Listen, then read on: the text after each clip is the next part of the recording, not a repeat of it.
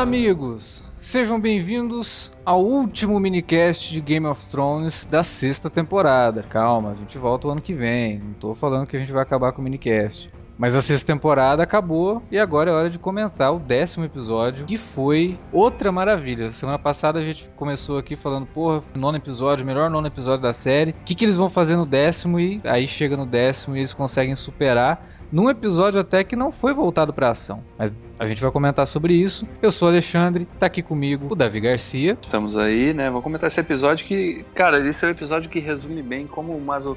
como masoquista o George. R. Martin é, né? Eu comentei isso no Twitter também, mas eu repito aqui, cara. Quem faria dois personagens comemorarem que o inverno chegou sorrindo, cara? Isso é uma prova máxima de, de masoquismo. Também com a gente, participando desse último minicast, né? Ele já participou de alguns e voltou para falar de Game of Thrones. Igor Frederico. É, sou, minha opinião ela vale tanto que eu só participo especialmente, saca? Para dar um tchan, especialmente no melhor episódio. É, ainda bem que você gostou desse, né? Porque geralmente costuma ser a voz contrária, Não, né? Tem gente que me conhece, que já me conhece, ouviu o minicast do Cine Alerta, me conhece por mim e Igor agora, vou te falar. A fama, a fama o precede, isso aí já era. Tá foda, não, é, vou ter que, vou só falar coisa, só vou elogiar, hoje só vou elogiar, galera, Mua, amores. E também, para encerrar esse ciclo de minicast de Game of Thrones, Alan Veríssimo. Fala, galera. Você sabe que o episódio foi bom quando até mesmo as cenas de Dorne são boas. Porra, é verdade, cara. Mas a gente... Mas aí é tipo, é meio que equilíbrio, porque qualquer cena com a velha Olena é boa, então... É, pode, pode ser, ser isso. Ruim, né? Pode ser isso também, é verdade. É tipo assim, é impossível a cena de Dorne ser boa e impossível a cena da Olena ser ruim. Aí juntou as duas e deu boa, né? É, e ainda entra o Varys no final da cena, né? Então não tem como ser ruim mesmo. Mas vamos lá, vamos falar de Game of Thrones logo depois da vinhetinha.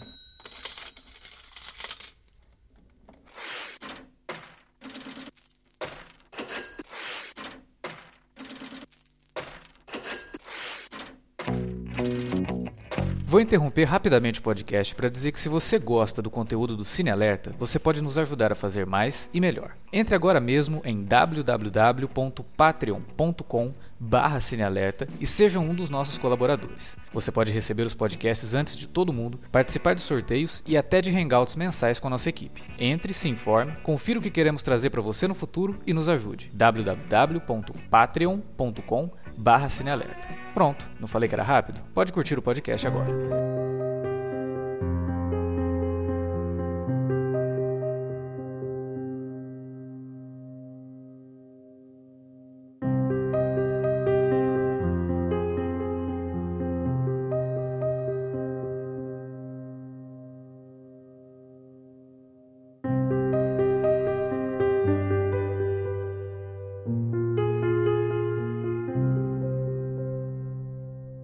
Pois é, chegamos ao final, né, da sexta temporada. E assim como na última temporada, a gente teve muito mais coisas boas para comentar do que coisas ruins. E esse último episódio eu acho que foi um resumo realmente das coisas boas que a sexta temporada trouxe, né? E que vão.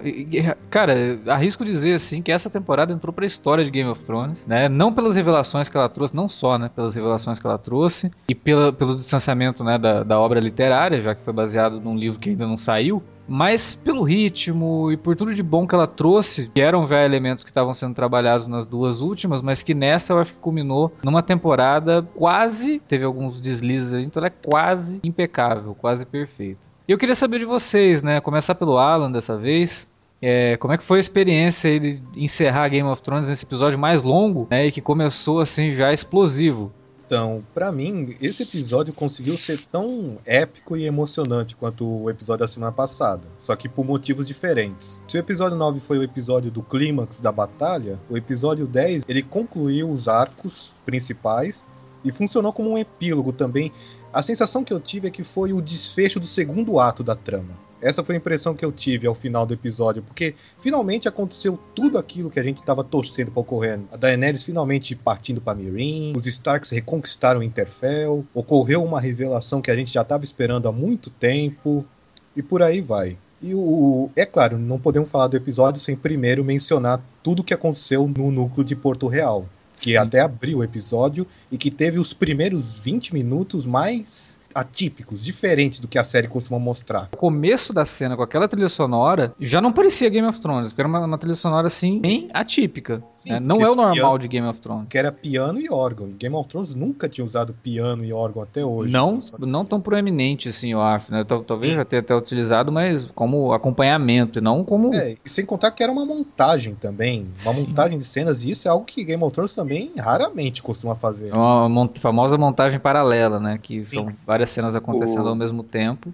Eu tenho, eu sempre leio, né, muito review é, gringo, né, depois do- dos episódios e tal. Um dos que eu li, né, o Alan Sepinwall lá do Hit Fix, foi muito feliz, cara. Ele fez uma comparação dizendo que aquela sequência de abertura toda de Porto Real foi uma aula que o cara pegou de filmes do Hitchcock, né? Uma, uma das principais aulas que o Hitchcock sempre deu foi se o público sabe que não tem uma bomba embaixo da mesa, você tem que explodir a bomba em 15 segundos. Agora, se o público sabe que existe uma bomba ali, você tem que postergar o suspense daquilo por 15 minutos. Sim.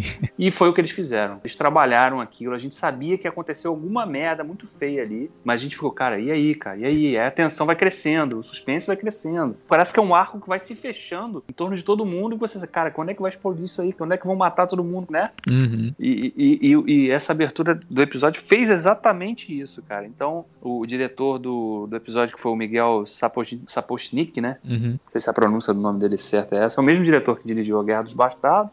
O cara foi feliz demais fazendo essa construção.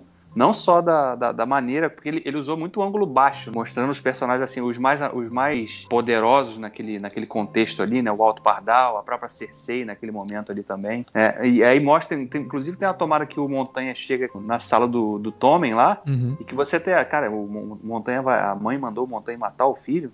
É porque hora que ele coloca a mão na frente, assim, opa, o que que Uhum. aconteceu, né? O que ele vai fazer? Não, era só pra cercar o Tommen mesmo. Exatamente. Então você vê a construção toda que foi feita nessa sequência, muito bem trabalhada, é uma montagem muito boa. Sim. É, que, que a trilha sonora ajudou também pra caramba a criar o- esse clima de tensão e suspense que eu citei, né? Então, muito, muito boa. É, e se teve aula de Hitchcock, também teve um pouquinho de aula de Poderoso Chefão, né? Porque o, o- a gente acabou vendo assim uma, uma, uma virada na vida da Cersei que lembra muito, mas muito mesmo, o arco do Michael Corleone no primeiro filme. Uhum. né? E o, inclusive, o, o Jaime no final do episódio só faltou a Cersei fechar uma porta na cara dele, né? É, e, e- que é outra coisa muito interessante que esse episódio trouxe também, né, cara? Assim, a percepção que eu tive daquilo é que a cena que o- quando o Jaime chega Uhum. né, ver, que aliás é aquela beleza, esse cavalo do Jaime aí é um cavalo de flash, né? que ele conseguiu chegar a tempo de ver ainda o troço pegando fogo lá, Ele cara, comprou do fumaça. vários cavalos. É, mas Ele peraí, gente. é, esse, esse negócio aí, eu até re- relevo. O fogo ali, ele veio do fogo vivo. Fogo vivo é uma coisa sobrenatural, então vai que ele, ele vai queimar por mais tempo, vai. Sim, vamos, vamos levar isso em conta. Tá, tudo bem. né? Esse Então, é passável. É, sim, sim. Não, mas o que eu queria destacar é que quando ele entra ali na, na cena da coroação ali e tal, que ele, ele fica ali meio que de lado, né? É aquela coisa assim, a percepção que eu tive é que ele vê aquilo tudo como caramba, né? Eu matei um rei porque o cara queria fazer justamente o que ela fez. Exa e não, E, o que, e olha e o que ela fez foi pior ainda, porque culminou na morte do nosso único filme que restava. Exatamente, mas o que, eu- o que eu na hora percebi, porque a série, ela nunca lembrou tanto a gente que o Jaime matou o rei por conta daquilo. Essa Sim. temporada a gente teve muito disso. Inclusive Uhum. a gente teve a cena dele matando o rei, foi a primeira vez que a gente tinha visto isso, foi nessa Sim. temporada. E aí você É. fala, nossa, né, eles estão mostrando tanto isso. Será que é só coincidência, como alguns fãs pensam que a, que a série trabalha, né? Porque, como a gente comentou semana passada, tem gente que acha que algumas coisas ganham fãs são coincidência É. né? Mas não é, gente. Claro que não é coincidência. É, é pista e recompensa. E a recompensa veio de forma dramática. É, E nesse caso ela veio cena. logo a seguir, né? Porque geralmente a gente.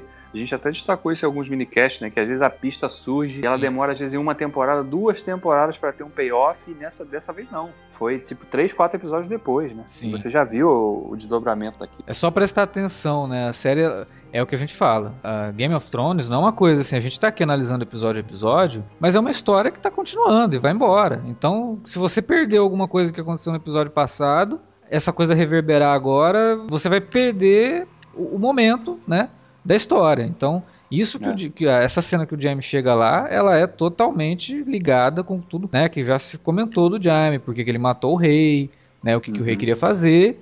E aí ele chega lá e viu que a Cersei fez a mesma coisa e ainda, né, levou à morte do Tommen, né? É, al- alguém falou um negócio que é verdade, né? O Tommy era muito bom pra aquele mundo mundo ali, né? Ele era muito ingênuo, muito achando que as pessoas realmente podiam ficar boas, podiam, né? Tava pensando no bem-estar de todos ali, era muito manipulável, não tava talhado para aquele ambiente. Não, não dá, não dá. Ele, não, ele nem foi preparado para isso, né? Eles prepararam o, o, o Joffrey. Joffrey. É. E era. Prepararam mal o Joffrey. É, pre- não, eles. Não, peraí. É a família Lannister. Eles prepararam certinho. O Tommen era o Ned Stark da família Lannister, né? É. Era muito Ah, só puro. que, só que eu achei, eu achei meio trágico a morte dele, porque, meu, ele, no fundo ele queria ser um bom rei. É. Só que o problema é que teve os conselheiros errados na hora errada. Eu achei que realmente foi o único momento que finalmente tomou uma decisão por vontade própria. Assim, dos últimos anos em Westeros, ele foi um dos melhores reis, assim. Tava Pior que- tudo meio organizado. Tipo, ele- mesmo que ele uniu a fé contra a vontade da mãe dele, foi uma união, assim, politicamente até boa, assim, pro reino, em teoria, assim. Porque organizava e tava unindo as massas, então... Ele foi nem tão ruim, mesmo sendo manipulado. Lógico que não era ele. É, é que a gente sabe sim, que o, o Alto Pardal tem ideias totalmente erradas. Mas eu acho que o Igor falou um negócio certo. Porque a Cersei, quando ela fez o acordo com o Alto Pardal, ela fez um acordo que não era um acordo pra beneficiar ninguém. A não ser ela mesma. Uhum. O Tommen, o acordo que ele faz, é um acordo que une os dois poderes, né? Justamente pra trazer esse equilíbrio. Não era o equilíbrio que a gente gostaria que acontecesse, né? Mas que aí agora, por exemplo, com a Cersei coroada, de novo, tudo que ela fizer agora vai ser vingança, cara. Eu comentei no Twitter, quem cuspiu nela na temporada passada, lá na, na- na caminhada dela, vai ter que fazer as malas e sair da cidade logo. Eu acho que a temporada que vem vai começar com Porto Real só ela lá, né? E Montanha. O resto. Porque imagina o sangue nos olhos dessa mulher, cara. Olhando pra todo mundo que tava ali na, na coroação dela e falando assim, tipo, vocês estão aqui agora de puxa saco, porque o ano passado vocês estavam cuspindo em mim. Ah, e o próprio figurino dela também, acho que, que, que já traz um- uma dica do que, que ela vai se tornar, né? É. É, Essa- a guerreira, ficar- guerreira negra, quase. Não, mas aquele figurino era muito parecido com as roupas que o Tywin usava. né, Sim. Sim, também tem isso, é. E sobre, ainda só pra encerrar sobre o assunto do Tommen, eu acho que teve uma rima narrativa na maneira como ele morreu. Por conta Ah, do Bran, sim. né? Sim, É. ele se matou jogando pela janela Sim. e tudo que começou essa guerra foi o Bran sendo jogado pela janela pelo Jaime e pela Cersei. É, e aí, é, olha só, né? E aí forma uma convergência, assim, porque é justo por conta disso que a gente acabou de falar, né? Que o Jaime olha pra Cersei e vê, porra, nosso filho morreu por conta de uma atitude sua e morreu do jeito que parece é, kármico, né? É, E o ainda filho tem, mais novo também, né? Era o ainda tem outro É. lance, né, cara? Esse, essa sequência toda e, a, e a- aquele olhar ali meio atravessado que o Jaime dá ali na, na cena do salão, na coroação, que a gente viu no episódio de abertura da quinta, da quinta temporada, aquela cena do flashback, né? Da Cersei indo lá conversar com, a, com aquela bruxa lá, né? Uhum. E a bruxa falando pra ela, né? Que ela ia se casar com o rei e tal, e que ela teria os filhos e que eles morreriam, né? Isso. Todos eles morreriam. E aí eu tava lendo, né? O Alan pode falar muito melhor que eu sobre isso, porque ele conhece a fundo os livros, mas que teria uma terceira pergunta que a série, que a série ignorou. Ele ignorou por motivos que talvez eu entenda. O flashback tem- teve duas profecias. Ela profetizou que o- os três filhos da Cersei iriam morrer e que depois que os filhos da Cersei morressem, iria vir uma rainha mais jovem e mais bela para tomar dela tudo que ela mais amava. A Cersei acha que era a Marjorie. Bom, considerando como termina o episódio, eu acho que a gente já sabe quem é. Que não é a Essa- Marvel, né? o, que eu, o que eu queria destacar mais era que até, a- o ponto que ficou de fora desse flashback que a gente que a série não abordou é que a terceira coisa que ela falava ao da conversa é que depois dela chorar a morte dos filhos, etc e tal, ela ainda, né, quando ela estivesse meio que se recuperando, ela ia ser assassinada pelo pelo Valonqar. Sim. Né, que na, na linguagem lá do, do Valerian, da língua valeriana, lá significaria o irmão mais novo, né? Little Isso Brother. Isso mesmo. Então teria isso ainda também, né? Pode ser uma coisa. E Little Brother aí, nesse caso, o mais interessante é isso. É. Pode ser tanto o Tyrion quanto o próprio Jaime, porque o Jaime Os- é um gêmeo dela que nasceu depois. né? Nos Então, livros, ela, ela está 100% convencida de que é o Tyrion. E, que, a- e a gente descobre que foi por isso que ela odiou ele durante a Uhum. sua vida inteira. Não é Sim. nem por causa do lance da mãe ter morrido no parto. Ela odeia ele porque ela acha que é ele que vai matar ela. Só que a gente sabe, né, que na, na literatura e no cinema, é, nunca é, a, a prof- na hora de profecia, nunca é aquilo a, a mais provável, né? Nunca é o mais óbvio, né? É sempre uma. E aí eu acho que seria interessante, porque já, já mostraria que a série propositalmente deixou isso de fora pra poder trabalhar isso agora, Uhum. quando a série retornar, né? Ela Porque pode, ela pode dar continuidade no flashback, Sim. inclusive. Ou, Sim, então, sim. ou então eles podem ter simplesmente cortado porque eles aí acharam que aí ia ficar óbvio demais pros espectadores. Pode Tem ser. isso também. pode ser. Por exemplo, a questão do John. A questão do John, quem lê, lê os livros, o Alan tá aqui pra confirmar isso, eu acho que nunca teve muita dúvida da origem do John. O primeiro livro deixa isso muito claro, cara. Toda a descrição do negócio lá da Liana, dele, do Ned encontrar ela é, toda ensanguentada numa cama, eu acho que assim, para bom entendedor, pingo é letra, né? Só que a é. série nunca falou disso abertamente. A série tratou isso como um mistério agora. Antes a gente não hum. tinha muita essa percepção de que poderia ser um mistério, só quem assiste a série. Quem li, lê os livros já sabia, cara, tava na cara que era mas, isso. Mas, Alex, é, que eu tava vendo um, um recap lá também e colocaram a montagem dos episódios passados. É tipo, no primeiro episódio tem o Robert indo lá no túmulo dela e conversando com o Ned. Uhum. Ele dá umas dicas assim e tá. Aí, o segundo episódio tem uma conversa do Ned com, com o Jon Snow, uhum. que ele fala assim. E diz que os criadores tinham falado pro, pro ator, eu esqueci o nome do ator do Ned, que ele. Xambin. Xambin falaram o que, que era o segredo. Falaram que ele não era filho deles, entendeu? Que uhum. era filho da Liana. E aí, tipo, na cena, quando ele fala, ele já sabia e ele fala assim: quando eu voltar, que ele tava indo pra Westeros na época. Sim, ele sim, ele Quando eu voltar, eu vou falar sobre sua mãe, sobre, sobre, sobre sua história. Sei lá. É, assim, eu lembro dessa cena aí, eu lembro dessa cena. E depois também, na temporada passada, tem quando a Sansa vai lá no túmulo também, ela acha a pena que o, o Robert deixou no primeiro episódio. Uhum. E ela e o Mindinho fala lá da história e dá mais pistas ainda. Assim. Então, tipo, você tá falando aí, mas a série meio que deixou. O mistério já tava criado, assim, também na série, aos poucos, só não ficava muito óbvio. É porque mas, no livro eles se aprofundam muito mais nos motivos da guerra, né? A série sempre só jogou, assim, muito, né? De comentar que, ó, teve a guerra porque sequestraram a Liana e não sei o que, papá. Mas... Na verdade, essa história aí da guerra da Liana só é descrita nos extras do Blu-ray. É, a é série mesmo é... não, não, lida com isso. Que, o que até é meio errado, né? Pô, tenho que comprar o Blu-ray e assistir os Sim, extras pra entender isso, isso incomoda um pouco por conta da, da própria história do Oberyn, né? Do porquê que ele queria se vingar do Montanha, aquela coisa... É, então, mas aí no flashback, flashback não, mas no episódio que o Mindinho fala com a Sansa, né? Ele fala que, tipo. Só que é muito rápido, é igual você tá falando, realmente, não é claro. Tipo, é. Fala que o, o Raigar largou a Martel lá. Isso, fala o nome ele é Martel. Martel. Ele é Martel. Pra ficar com a Liana, roubou o Babá deu a treta toda. Ele meio que explica né, na temporada passada, né? Isso, que já tinha acontecido a parada do Oberyn. É, e aí era bem. Não, já tinha. Então, tipo, meio que o Oberyn só foi massa porque o ator era carismático, a história foi legal e tal, mas entender mesmo, assim, o porquê daquele ódio todo. Até porque quando eu vi, eu lembro, quando eu vi a temporada do Oberyn, é, ficava confuso para mim quando ele falava da irmã, né? da irmã de ter estuprado, não sei o quê, dele querer se vingar, e eu ficava, mas irmã, ele é filho? Eu, eu ficava, tipo, muito perdido. Quem é a irmã dele, né? É, mas tá tipo, falando ele, tanto disso? ele tava batendo no montanha, eu, porra, que legal, que foda, mas é. eu não entendia muito bem o porquê da raiva toda, mas é. Tipo, depois revendo assim, recapitulando algumas coisas, a série não, não furou tanto, só não deixou muito claro. Mas eu quero chegar ao seguinte: no dia do, da exibição do episódio, é, eu vi muita gente falando, nossa, os fãs dos livros devem estar putos da vida, porque a série revelou o negócio do Jon Snow e tal. Mas, cara, eu acho que não estão, porque eles já sabiam, sabe? Todo mundo então. desconfiava, assim, tinha 95% de certeza que era aquilo. Eu acho que para mim o grande mistério disso tudo mesmo é a história por trás dessa Essa relação, dessa relação da, da Liana com o Rhaegar. Tipo, foi consensual ou foi um abuso? Isso que a gente quer saber. É, será que os dois se gostavam? E outra coisa, assim, que não sai da minha cabeça. Ah, mas o que que muda? Não muda nada, ele continua sendo bastardo. Ok, vamos levar em conta que ó, ele vai continuar a ser bastardo. Só que tem uma coisa: o bastardo filho de uma casa nobre com, com qualquer um é só o bastardo mesmo e não tem jeito. Agora, bastardo de duas casas nobres, ele pode criar uma casa para ele. Ele já tem, na verdade, né? Ele acabou a de ganhar nesse episódio. Né? É, na coroação dele, é, que é outra curiosidade que eu achei bem interessante desse episódio, é que quando ele é coroado rei do norte lá, aquele o chefão lá de uma das casas lá, é, ele fala, né? O Jon Snow, agora ele é o, o lobo branco. Uhum.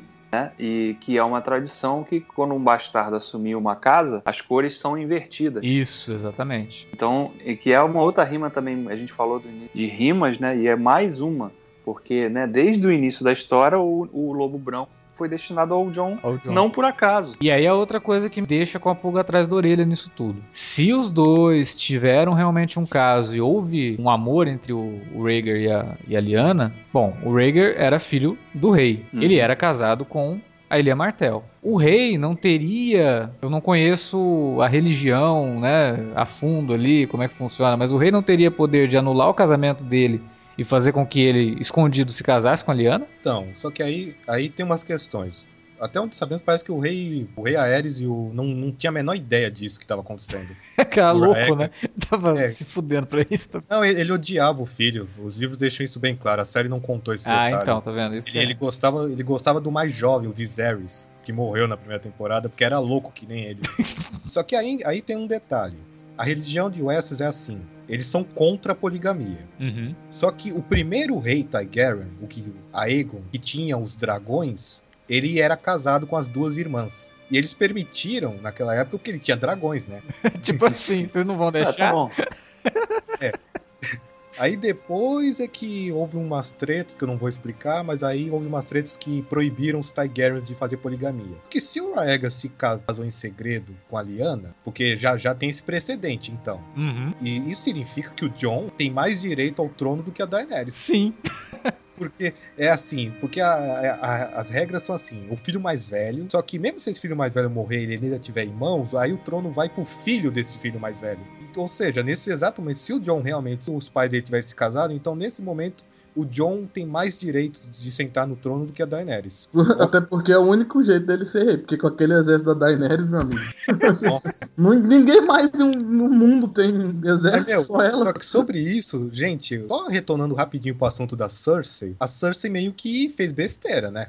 Porque, tipo, ela, eu acho que ela acabou de perder todo, quase os poucos aliados que ainda tinha. Ela não Porque- tem, até o tio dela Não. morreu lá. É, a, a única coisa que ela, eu acho que agora ela só tá governando o Porto Real, porque ela matou todos os aliados que tinha lá na, na, na explosão. Sim. E eu acho que o Westeros, todo mundo deve estar sabendo o que ela fez. Ah, não, claro. A, a Olena já sabia, né? Então. Ela já sabia, então, ela não fez questão de esconder. Tipo, assim que a notícia se espalhar por toda o Westeros, é, eles vão saber, ó, tem uma nova rainha maluca no comando, que tá usando da força pra roubar o trono que não pertence a ela. Então, e agora temos o Dorne, os Tyrells, os Greyjoys que se uniram a Daenerys e que estão vindo por aí, e tem a galera do norte também. Também odeio os Lannisters, pelo que eles fizeram com o Ned e o Robb. Não, E tem, e tem a listinha da área, né? A área tá, tá riscando os nomes da listinha, então. Não, seja, ou seja nesse, nesse momento a Cersei tá ferrada. Eu Nossa, acho- o, o negócio é, ó, a Cersei não passa na próxima temporada. ah, não sei não, hein, cara. A gente tava achando que ela fosse morrer no, no final da. não, não, Mas eu acho não que passa. semana passada a gente comentou, né, que a série tem trabalhado muito essa questão de ter um vilão realmente numa temporada. A gente já sabe que o da próxima é a Cersei, é a,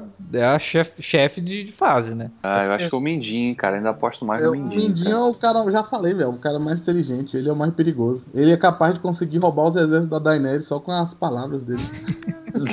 Tem, tem o tio dos Greyjoys também. Ah, não, esse daí vai só Ah, puta que pariu esse trapalhão. Vai tomar no cu esse cara. Ah, por que, que ele apareceu? Mano, nossa senhora. Cara, eu juro que Eu sei naquela que cena, livros Ele é ok, ele aparece, é mais massa, mas na série não fez sentido. Puta merda.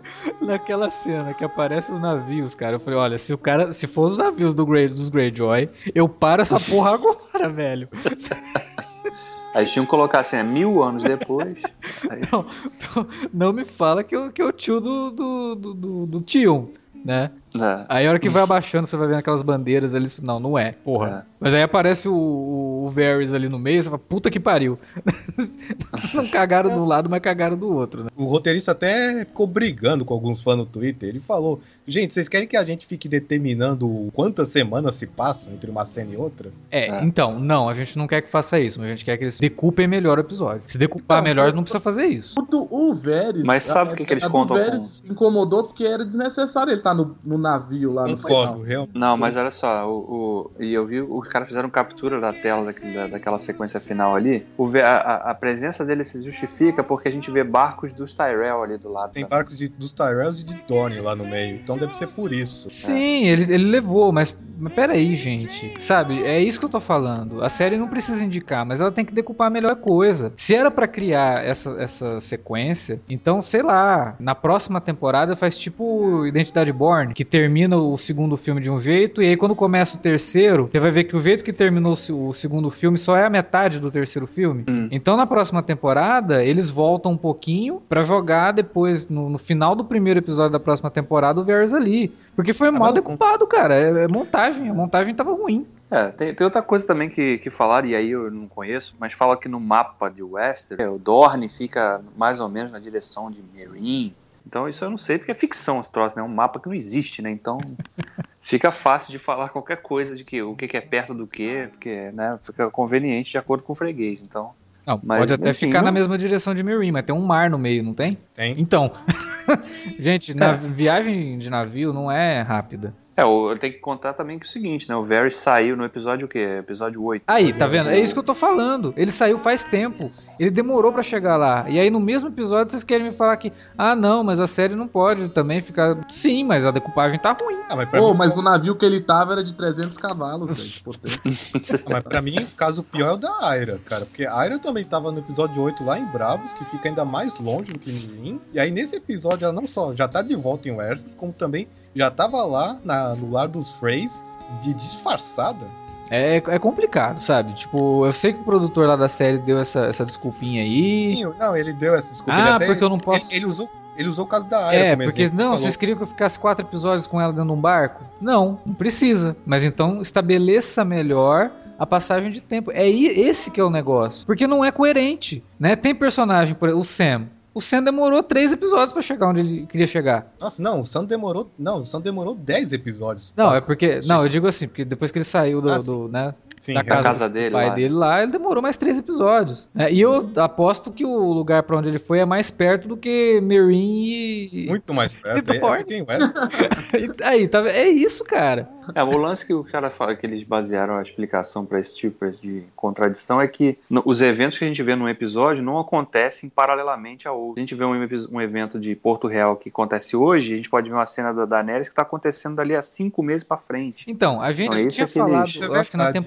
Temporada passada, a gente chegou a comentar algo assim, mas em forma Sim. especulativa, porque a série nunca É. deixou isso claro. É porque a gente Então, está pô, tão acostumado com as séries, né? Prepararam a gente para ficar tão acostumado a, a ver que eventos de um mesmo episódio supostamente acontecem no mesmo momento, que fica esquisito, né? Fica de fato Então, esquisito. Então, rapidão, é, vocês sabem o que, que é isso, né? Isso O aí é o Alexandre sendo Mimi Igor, porque, né? Porra! Quer estragar um episódio foda desse, cara? Não, eu- isso, isso não, eu não, eu não tô comentando do episódio, né? A gente tá falando inclusive da série inteira, porque é um problema que a série gerou. Mimi Alexandre, pula essa parte.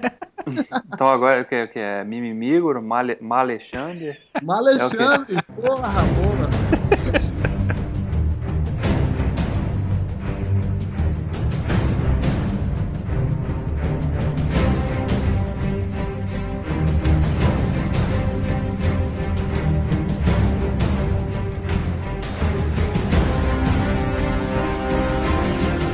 É, mas acho assim, esse episódio teve tantos bons momentos e Não, momentos e a gente ainda marcantes. nem né? falou disso. Os 20 minutos iniciais que a gente falou, todo sério, sobre algumas coisas. Por exemplo, a gente tava falando do suicídio do Tommy. E assim, todo mundo acha que cinemático. Tem até um vídeo interessante do Matt Sai falando sobre isso. Vê o que é cinemático na TV. Tem muita gente que acha que o cinemático, quando é na série de TV, é, sei lá, quando o primeiro episódio de Lost, que cai o avião na praia, explosões e muita coisa acontecendo, e o escopo é gigante, né? Uhum. Mas cinemático não é isso. Cinemático é muito mais. Às vezes é um momento simples, profundo. Como, por exemplo, o episódio passado da guerra, tem uns momentos fodas, tirando a guerra mesmo loucura. Por exemplo, o Cebola, quando ele acha o cavalinho lá da, da menininha, ele tem uma cena que é um plano aberto e mostra ele meio triste, assim, cara, no nascer do sol, num- uma fotografia belíssima. Então, tipo, esse episódio teve isso também. Não foi só explosão do negócio, não é isso que é cinemático. Aquelas, aqueles primeiros 20 minutos cinemático, pra mim, foi mais é, a introspectividade do, das cenas e não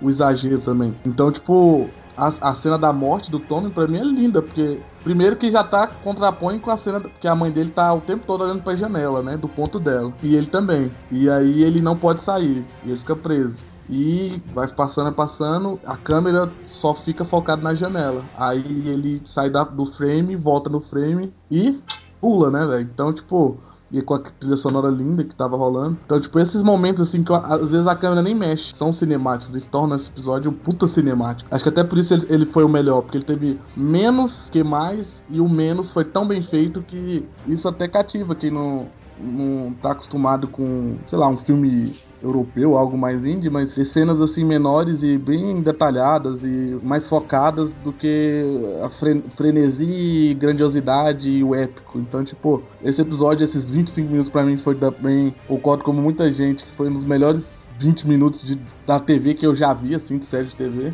Foram excepcionalmente fodas por causa disso. Fora o resto do episódio, que não foi tirando os mimimi do Alexandre, foi impecável mesmo. Pô, eu concordo com o Igor falou, só que eu acabei de perceber que a gente nem mencionou a explosão em si. Exato, Não, porque a falou explosão em si, cara, perto de toda a construção pra explosão, né? A explosão tem um impacto. Mas o importante é mais a construção mesmo da cena do que da explosão mesmo, né? A explosão é maravilhosa, é visualmente deslumbrante. Não, esse, né? esse episódio teve muito money shot. Teve. Que ficou. até, Pô, a biblioteca, a biblioteca lá onde, o Sam vai estudar agora, né? Caramba, né? Porra, Pareceu É. Harry Potter aquilo por um momento. me lembrou, me lembrou Avatar, a lenda de Aang e a lenda de Korra, que tem uma biblioteca foda- fodástica também, assim, aparece na série. Me lembrou bastante o cenário, assim, mas só que Eu achei- é, fiquei impressionado também, cara. Ah, aliás, tá explicado por que que os caras anunciaram que vão dar um aumento pros atores, né? Mataram metade do elenco ali naquela explosão também, bom. Então, perderam, perderam, ó, tipo assim, os atores mais caros, né, tiveram participação nessa temporada, né, ou foram contratados para essa temporada. O Max von Sydow já era, rodou. Então já é uma boa grana ali que so, tá sobrando. O Ian McShane foi a participação mais rápida, né, na história de Game of Thrones. Uma participação safada eu categorizaria. Safada. Também já era. E o Jonathan Price que explodiu. E tem a Natalie Dormer, Ah, né, é, que era uma das personagens principais e a Marjorie, e eu vou sentir falta, porque eu gostava muito dela. E o pior é que agora a gente nunca vai saber qual que era o plano da Marjorie, né? Em relação ao Pois é, a gente também nunca vai saber se o Alto Pardal tava muito de papinho, né? Se era jogos, jogos mentais ali, ou se ele tinha É. todo aquele poder mesmo. Porque, cara, contra a Cersei Ué. não tem, não tem jeito, cara. Mas esse lance aí do que aconteceu em Porto Real, eu achei que a temporada em si, os roteiristas quiseram se livrar de todas as gorduras que estavam na trama. Sim. E agora quer investir o- as- os próximos episódios, já falaram que vão ser só 13 episódios que ainda restam. Eu acho que agora vai, vai ocorrer as duas tramas principais. Eu acho que a sétima temporada vai ser focada na guerra da Daenerys contra a Cersei. E eu acho que a temporada final vai ser a guerra de todos os personagens sobreviventes contra os White Walkers. É, porque isso tem que ser a última coisa, né? Eu acho que não, não, não dá pra também achar que os White Walkers vão dominar a próxima temporada. Eu acho que os White Walkers estão mesmo pra última. se for parar pra pensar também, cara, os dragões, ela tem três dragões agora, cara. É só mandar eles voarem ali, Dracarys, e queima todos os. os Não, tem os três outros lá. dragões e o maior exército da história do mundo, hein? Não, sem sacanagem. Então, a Daenerys, ela tá tipo com todos os baralhos, só, só tem super trunfo no baralho. Tipo, Ah, Ela, ela, não, ela, ela, ela tem Dothrax, ela tem os Imaculados, os Greyjoys, Dorne, os Tyrell, o Varys e o Tyrion, né? Que também é, Tyrell é vai um lembrar exército. dos melhores exércitos, né? do- É, e teoricamente, e teoricamente basta o- ela mandar o Tyrion pra Winterfell que ele convence o Jon Snow a se Sim, juntar porque, ela também. porque o- Então. o, Tyrion conversou com o Jon Snow na- e foi amigo. Não, e, o- e a, e a Sansa sabe que ela pode confiar no Tyrion, porque o Tyrion não sacaneou ela. É, é verdade. Caraca. Eu, eu não sei, né? Tipo, a gente também sabe como é que funcionam as coisas com Game of Thrones, né? Não é, ela, não é É. porque ela tem o maior exército que ela tá com tudo isso, não. A gente sabe que pode chegar lá e dar uma puta merda e. Eu vi, É. eu vi uma galera brincando que ah, a temporada inteira vai ser a Daenerys atravessando o mar. Por favor, não pode ser. Vai ter uma batalha naval com, com o exército lá do tio, do, do Tyrion da, da Yara. Aí aparece um Kraken, né? Porque tem um Kraken na série. hein? Ou seria afunda, afunda os barcos e mata os dragões. Aí só sobra ela e uns três barquinhos pra chegar em, em Porto Real. Pô, Mas um Kraken em Game of Thrones seria lindo. É, é, tá, tá, tá na- no, no brasão do- dos Greyjoy, né? E eles existiam no passado. Então.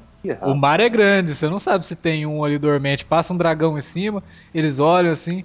Opa, tem um dragão? Será que a gente pode, né, retornar? E aí você descobre que tem um Kraken lá mesmo, pô. Cara, Eu acharia foda, cara, um Kraken. Nossa. muito dinheiro E- envolvido. Não, mas é o que eu ia falar agora. Tipo, agora que tem muita gente do elenco que já não tá mais na série, pode sobrar uma graninha pros efeitos aí, porra. E eles mataram todos os lobos por causa que eles falavam que os efeitos eram caros também. Não, tem o, lobo, tem o lobo do John que sumiu. Não, então, e os outros eles mataram de propósito, velho. É, isso daí foi bem. Nossa, a gente já comentou aqui sobre isso. Não, não deram serventia pros lobos, tiveram que matar no meio do caminho porque não tinha mais grana pra fazer. É.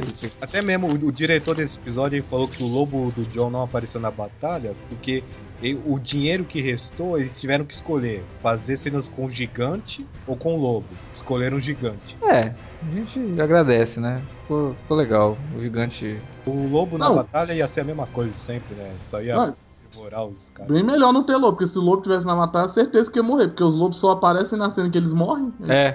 O Igor citou o Cebola, né, cara? Que cena ótima do Davos Nossa. ali, né?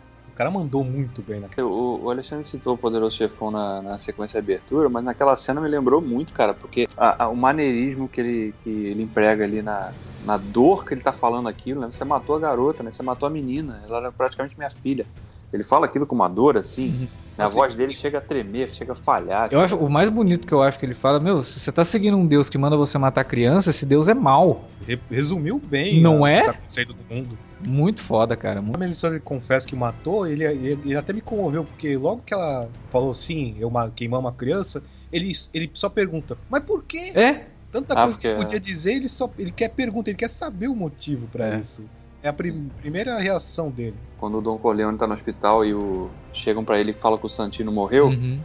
E ele fala, ele fala com uma dor assim, né? Massacraram o meu garoto, né? É. Depois que ele chega lá no necrotério e vê o corpo do, do Santino. Me lembrou muito aquilo, a forma como o Sir Davos falou ali, né? Mataram a garota, né? Você matou a garota, né? Uma inocente, né? Ela era praticamente minha filha, ela era boa. Ele fala assim, daquele, daquela forma doída. Agora, Isso me chamou a o atenção. que, que vocês acham, assim, da, da, da decisão do John de mandar ela embora? E agora? Ela vai pra onde? Eu não sei, Ah. primeiro, eu acho que ele, ele fez isso porque é, ela tinha salvado a vida dele, né? Então ele não ia retribuir desse jeito. Bom, a Melisandre vai aparecer na série, né? Duvido que ela vai desaparecer agora. Eu acho que ela vai acabar se encontrando lá com a Irmandade. com- Exatamente. Isso. Porque a É. Irmandade tá indo pro norte também. E tem- vale lembrar que a Melisandre contou pra, pra Aira na terceira temporada que as duas ainda iriam se encontrar um dia. Hum, olha só. É, Ah, mas tudo que a Melisandre fala é a aposta do destino, velho. É tipo, ah, vou falar de forma sábia, que Deus tá me falando, e pode acontecer. Às vezes acontece. É, na verdade, é- acontece. ela erra pra caramba, né? Porque. Ela mais erra, velho, como qualquer fanático fiel, velho. Às vezes acerta mesmo. Ó, Só- aconteceu isso, dela- foi só- Deus. Tipo, Só o fato dela achar que o Stannis era o escolhido já. já, já porra, tipo, caraca, ela errou por quatro temporadas. Gente, e o Mindinho, hein? O que, que vocês acharam? Mindinho é aquela coisa, cara. A gente sabe que, tipo, ele faz qualquer coisa por poder. E ele deixou isso bem claro. Quando ele fala lá, eu tenho uma visão, né? Eu sentado eu no pensei- trono de ferro. Nossa, mas antes disso eu pensei que ele ia falar que ele amava ela. É, Não, ele fala, eu sentado no trono de ferro. Só depois ele fala, com você ao meu lado. É, né? Mas. Cara, e que declaração mais feia, né? Eu sentado num trono com você do lado. Caraca. Só que, Ah só, que, só que o problema é que ele tá manipulando a Sansa contra o irmão. E aí Não, e todo mundo tá num negócio de que a Sansa essa temporada tá mais sábia, ela cresceu como personagem, mas vou te falar, ela conseguiu um exército sendo manipulada como sempre. E Não, era mas o eu não plano vejo- do Mindinho, velho. Era o plano do Mindinho levar o exército. Ele é o único que tem exército, o Jon não não tem concordo exército. com isso. Ela só fez isso como último recurso. É. Ela percebeu que Mas, o... ela, ele, mas ó, foi o último recurso, mas ela já sabia há muito tempo e ela não contou. Ela sabia do segundo, terceiro episódio. Ela- mas ela não. Ela, eu interpreto que ela não contou porque ela não sabia se o Mindinho realmente ia fazer isso. Sim. Ela não tinha. Quando. Antes da batalha começar, ela não tinha recebido nenhuma notícia de resposta se o Mindinho ia aparecer ou não. Ela até pediu desculpas no episódio pro John É. por não ter contado antes. E a Sansa, nesse episódio, ela até rejeitou o Mindinho, né? No exato momento que ele fez Não, aquela. e, o, e o próprio John pergunta pra ela, você confia nele? Ele, ela fala, claro que não. Né? Então, Não, não um sei, mentira- acho ela não é mais. no Mindinho. O pai confiou. Exato, é. Pois é, então, eu acho que, eu, eu não sei, eu não concordo muito com o Igor nesse, nesse aspecto, não. Acho que a Sansa mudou sim, ela é uma personagem que tá mais, não é mais tão ingênua, tão bobinha, quanto era aquela garota das primeiras temporadas, não. É, e eu acho que é cair, que é cair no, no, no- erro de muitos fãs que criticaram, por exemplo, ela não ter contado pro John sem esperar ter um diálogo dela com o John. E ela, nesse episódio, falou. Né? Ela citou Uhum. isso. Então eu acho que é, ainda é muito cedo pra gente dizer o quanto ela tá sendo manipulada pelo Mindinho. Eu acho- Do que ele quer manipular ela, ok. Algumas coisas ela realmente tá. Mas o quanto ela sabe quando ela tá se deixando levar pra depois ter um outro plano, entendeu? No final do episódio, todo mundo aclamando o John, ela tava sorrindo, ela tava feliz, realmente, porque o John agora é o rei. Só que aí foi só quando ela olhou para a reação do Mindinho, aquilo tudo, Uhum. que ela ficou um pouco mais preocupada. Talvez ela ache que, ó, o Mindinho vai tentar fazer alguma coisa contra o meu irmão. Sim. Devo ficar Ou então- de olho. Ou então ela preocupada até com, com a maquinação que ele pode fazer, porque ela pode também querer. Peraí, mas isso tudo aqui só acontece porque eu mexi os pauzinhos e não estou sendo reconhecida aqui de fato como o papel que eu tive de importância. Tem isso também. Vamos ver Então- como é que vão desenvolver isso. E o Mindinho, próxima- como já colocou na cabeça dela de criar essa dúvida a respeito do, do irmão, que fica até mais isso que o Davi falou mesmo, né? Dela, porra, eu Eu parte isso- dessa vitória aí, né? Não é só ele. Eu até citei isso né, no- nos minicasts passados, que eu acho que de- um dos, além da Cersei, claro, um dos grandes antagonistas da próxima temporada vai ser o Mindinho. Sim. Porque não é um personagem que vai chegar desse jeito, enganando todo mundo até o último minuto. Tem que acontecer algum momento catártico com ele também. Na verdade, no fim das contas, foi ele que começou tudo. Sim. A mentira dele provocou a ida do, do Ned Stark para Porto Real e, desencadeou tudo. É, uma- é um momento que também que acho que é à medida que você caminha para o terceiro ato que o Alan citou lá no início, que de fato eu concordo, acho que as próximas duas temporadas, que a HBO ainda não confirmou, mas deve ser, duas temporadas menores, vão trabalhar esse aspecto também, né? O, o Mindinho tem que ser um dos grandes antagonistas desse, desse momento. Nas cenas da Aira, teve uma. Como é que eu posso dizer? Teve um momento pista-recompensa que a série tá preparando há mais de três anos. E eu não sei se todo mundo percebeu. O negócio do rato, né? Lá no finalzinho da terceira temporada, logo depois do Casamento Vermelho, o Bran contou pros amigos uma história bem famosa em Westeros. Um homem que serviu o filho do hóspede de comida, e aí os deuses castigaram esse homem a se transformar em um rato que se alimenta dos próprios filhos. E o que é que a gente viu hoje nesse episódio? Um sufrei, né? Preparado ali pela. Nossa senhora. Que horror! Caraca, trocadilhos, é o da, Davidilhos, né? Essa- ser Davidilhos o nome dele. Não, não, essa foi boa. fala Não, foi. Foi boa, eu gostei. Mas eu gosto de piada ruim, né? Então. Desculpa, gente. Desculpa você que tá ouvindo aí. É, agora vamos, vamos ver, né? Tipo, que castigo também que pode vir pra área por conta disso. Ela já tava de olho no Jamie no episódio, né? Sim. Isso que eu achei interessante. Sei lá. É, E, outra, teve outra coisa que esse momento da, da área também, que no início, né, quem prestou bem, bem atenção, foi outro momento de pista e recompensa, mas esse trabalhado há muito mais tempo, era mais difícil de, de pescar. Quando ela tá ali, que a gente vê o Jamie conversando com, com o Frey, e ela já estava servindo ali, Sim. né? Que a câmera até dá uma focada na, na, na personagem assim no fundo. Aí, é, ela já se referiu ao, ao Frey como My Lord, né? E era uma coisa que eu não sei se vocês lembram quando ela estava lá trabalhando meio que escondida quando o Tywin, lembra que ela trabalhou na segunda temporada como serviçal do Sim, Tywin? sim. E ela se refere a ele de, de My Lord, e aí ele fala assim: ah, você não é da, da plebe, Uhum. né? Porque você teria que se referir a mim como Milord. Uhum. Porque quando você fala My Lord, significa que você é de outra casa. Esse detalhezinho aí. Então Sim. nessa cena ela também chama o Frey de My Lord. E aí a gente já poderia desconfiar que aquela não era uma serviçal. Mas essa era mais difícil de pegar, bem mais difícil, porque era É. muito tempo, né? Mas foi legal também a cena. É uma, foi uma vingança bem elaborada. É, mas ao mesmo um- tempo também mostra que a Aira tá cada vez mais caindo Tá indo no pro lado do negro, poço da moralidade, né? Porque o que ela fez foi monstruoso de uma certa maneira. É, mas. É. É, vingança, né? Foi vingança, né? Pra, é olho por olho. Ela tá É. agindo olho por olho. Foi um momento Todd do Foi. O lance da crueldade, cara, eu acho que ela não pensa de outra forma. Se ela tiver que matar todo mundo que fez mal à família dela, ela não vai matar assim, tipo, vou chegar só na espreita enquanto a pessoa estiver dormindo e matar. Não. Ela vai fazer o cara sofrer. É vingança, cara. Sabe? Por exemplo, eu acho que ela não vai voltar pra Interfell agora, mesmo se ela ficar sabendo que os irmãos voltaram. É, porque se ela tá Eu com acho. essa sede de sangue realmente de agora eu vou partir pra vingança, eu acho que ela vai cuidar disso, né? Sim, agora Sim. só falta duas pessoas na lista dela: o Montanha e Cersei. É, o Montanha vai ser meio difícil. o Montanha agora. Quero ver a luta da área com o Montanha. A gente aqui falando do problema das viagens nesse episódio, eu só acho que ainda eu ainda tenho problemas com a trama do Sam. Eu achei que eles podiam ter deixado isso de fora, que nem fizeram com o Bran na temporada passada. Precisavam ter mostrado essa jornada, não podiam ter deixado de fora pra ele só voltar na temporada que vem? Ah, acho que podia, mas acho que eles não perderam tanto tempo assim, né? Tudo bem, Ele tinha que mostrar aquela também que ele tinha. que ele conseguiu uma, uma espada, né? De aço valeriano. Tem, tem isso também. É, ia, ser, tem. ia ser esquisito se eles já Foi falassem. Eu achei só pra isso, cara. Foi só pra essa maldita espada que a gente viu três episódios com com o Sam na série, cara. Foi só por causa disso. Pô, mas assim, aquela cena dele achei foda porque deu Não, aquela cena foi vocês... linda. É, então, porque a maioria que gosta da série já é fã dos livros. Então ver uma biblioteca daquela é, né, é uma parada legal pra qualquer um. Mas deu a impressão, porque por ser antiga, né? Antiga assim, não passa no nosso tempo, mas é medieval a série. Deu a impressão de que aquilo ali era, tava, eu tava vendo uma espécie de construção da biblioteca de Alexandria, velho. Todo o conhecimento do mundo primitivo ali, Uhum. né, reunido, e uma puta biblioteca, e o designer e tal. E como- quando ele chega, dá pra ver a cidade num plano geral aberto, mó, mó bonito também. Porque até tá falando de ser desnecessário, mas o dinheiro que eles gastaram com o Sen e paisagens em plano aberto. É, foi absurdo, né?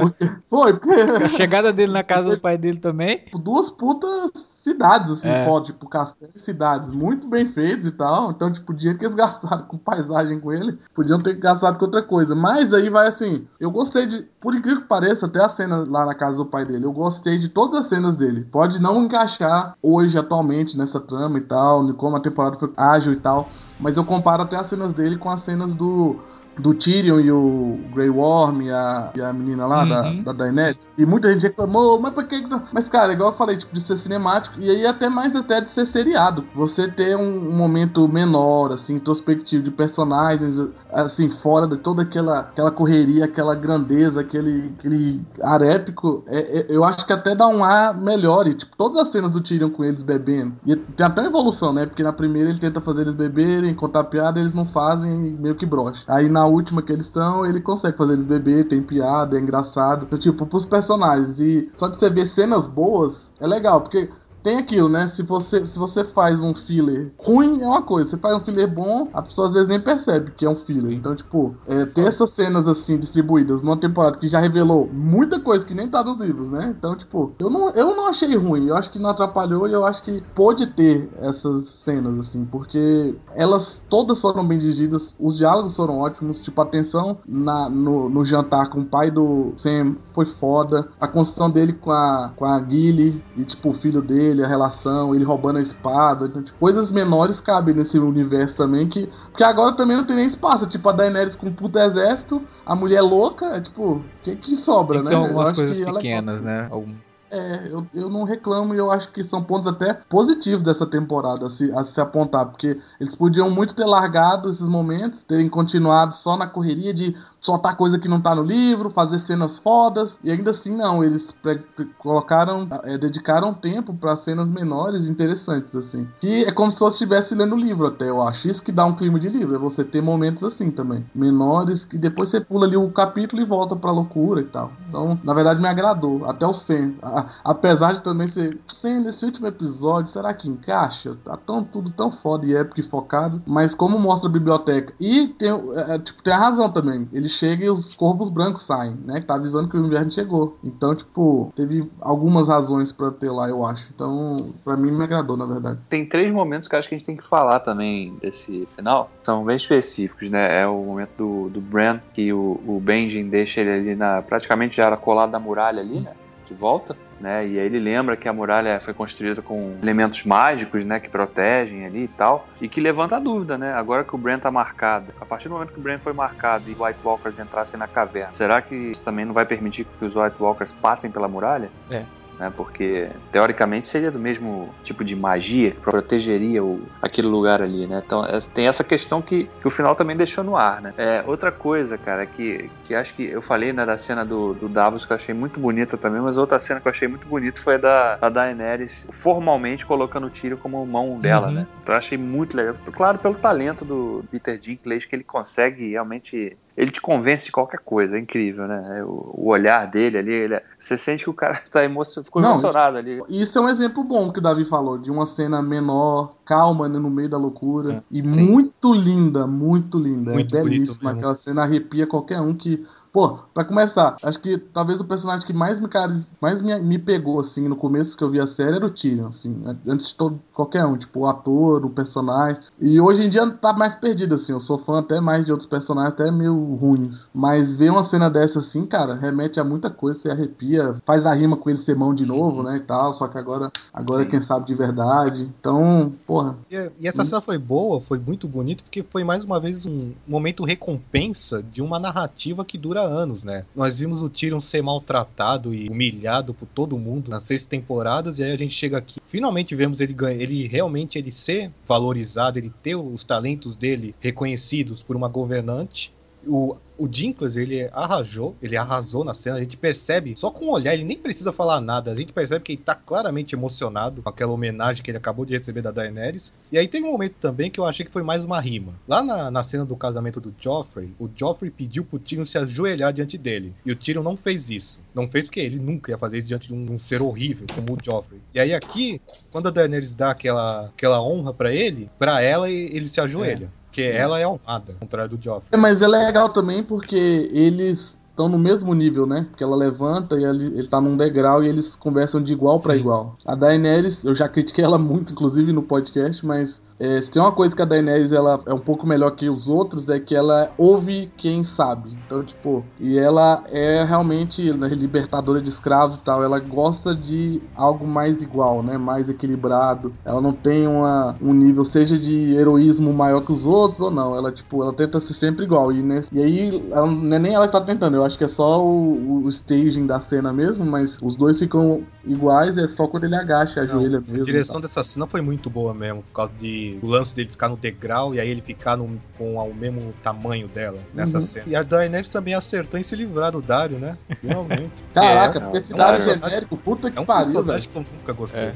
Nem na ele, série, ele é um personagem perigoso para ficar junto dela, na verdade, né? Porque ele, ele para corromper é, ela é a coisa mais fácil e ela toma a decisão. Ah, e a galera não ia, não ia respeitar ela também, porque ele, ele claramente, todo mundo ia perceber que ele era amante sim, dela. Sim. Cara, tem outra coisa que eu queria falar que a gente não citou também, é que o momento da coroação do John, que culmina na coroação dele ali, reconhecimento dele como rei do norte, foi provocado pela lei de Mormon, né? E ela tem, ela tem o nome da mãe dele. Sim, que é outra rima ótima também. Né? Pena que só a gente saiba disso. É, e o branco. E, e tem um lance também que. O branco podia mandar é um corvo, cara... né, gente? Tipo... Não, mas tem outra pessoa que sabe. Ah, tem, o, não tem, nada, tem o, o, pai, o pai da Mira, é. que é a amiga aqui do Bran. Ele sabe Exatamente. que ele ainda tá vivo. Agora. Nossa, é... alguém, é sério, alguém ajuda essa menina, porque agora o, o tio lá deixou, o tio Benjamin deixou os dois. Não pois tem é, cadeira de rodas, não tem nada. Ele? Eu tô com a dó dessa menina carregando esse Bran que tem 4 metros de altura. e a cara... ah, mas... Na próxima temporada ele vai ter uns 6 metros de altura, né? Então, coitada da Francina, velho. Tá difícil. Eu, eu, eu, sinto por ela. Ela é a personagem que me toca. Coitado. Ó, vamos torcer pra que o reinado do John não seja um desastre como foi do É, Loki. tomara, né? Não, velho, o John, ele, o legal é que a construção dele como líder foi aos poucos e ele foi errando, foi acertando. Por exemplo, quando esse temporada mesmo matou o molequinho. Então, tipo, ele sabe onde ele errou, ele sabe onde acertou. E até acho que por isso ele ganhou o respeito da galera. Tipo, ele, ele é um cara que é mais humano. Tem aquele lance de nunca, ter, nunca quis ser rei, né? Não tem essa de que, ah, vou lutar aqui pra ser rei, nada disso. É, é, ele é. Não. Ele, ele, isso que eu gostei, ele não, ele não virou rei nesse episódio por, por, por eu fadecer o mais velho ou não. Ele virou rei por causa dos seus próprios isso, méritos. Exato. É, mas eu voto já desde já pra Liana Mormon. ser a, a, rainha de Westeros. Não, ali, alguém, porque... em algum recap que eu vi, alguém falou, por favor, um spin-off da personagem, véio, da Liane Mormon, pelo amor de Deus. LM e seus 69 cavaleiros. A, a atriz Mirim é sensacional e a personagem super bem escrita, né? Foi um. Não, então, ela parece o quê? De verdade, que ela fala acho que duas cenas. Sim. todo mundo já. É. São dois, duas cenas com diálogos muito foda. É, porque nessa cena é tão foda. E essa cena ela arrepia também, pelo menos eu. Porque ela chama todo mundo na, na safadeza deles, velho. Ela, velho você foi safado, não, não foi ajudar. Você, não sei o que, você. E o cara tava lá, ó, apanhando, sendo sufocado. Ela não fala isso, né? e vocês, vocês são uns merda. Eu, eu, eu, eu apoio ele como rei do norte. Aí depois os mongol lá apoiam, mas arrepia, velho, os caras falando. The King of the North! The King of the North! Porra, essa arrepia, essa cena. Porque lembra aqueles filmes de guerra, tipo Coração Valente, mas só que melhor. Porque, e olha que o Jon Snow é outro personagem que não era o meu favorito, nunca foi esse meu favorito. Só que a construção dele foi ficando cada vez melhor assim, e hoje eu tenho outra. acho outras coisas de Jon Snow. Inclusive, todo lado da Lady Lyanne aí, Lady Mormon.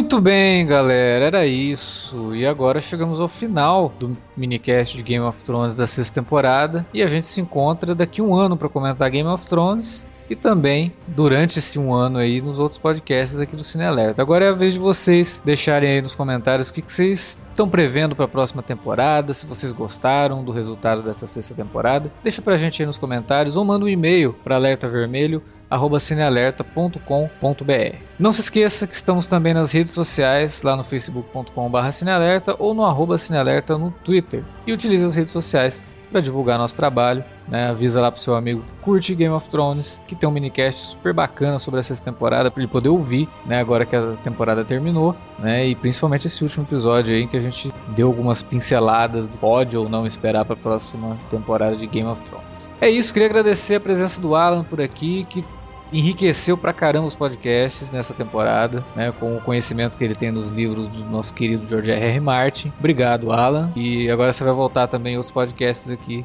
para falar de outros assuntos, né, de séries, de filmes também. Vamos continuar a parceria aí. Eu que agradeço aí pela oferta e vamos continuar comentando sobre tudo que está acontecendo no cinema e na TV. E aproveitando que o Igor está por aqui, terminamos o minicast de Game of Thrones, mas ainda temos um outro minicast que é o minicast de Preacher. Se você ficou órfão de uma série com o final de Game of Thrones, né, dessa temporada de Game of Thrones, procure assistir Preacher e aproveite para escutar nossos minicasts também. Inclusive é uma bela hora para começar a assistir Preacher, porque vai ser tipo um binge watch aí, vai animar até mais. É verdade. O Preacher é uma série que funciona bem no binge, então mas... E é legal ouvir o Alexandre assumir que é um minicast, porque, né? é, agora eu não vou chamar de Drops mais, tá? Prometo. Tava ficando maior que o de Game of Thrones, chamando de Drops tava, tava complicado. Mas é isso, galera. Ficamos por aqui. A gente volta nos próximos podcasts do Cine Alerta e a gente espera que vocês estejam por aí para ouvir também. Até lá!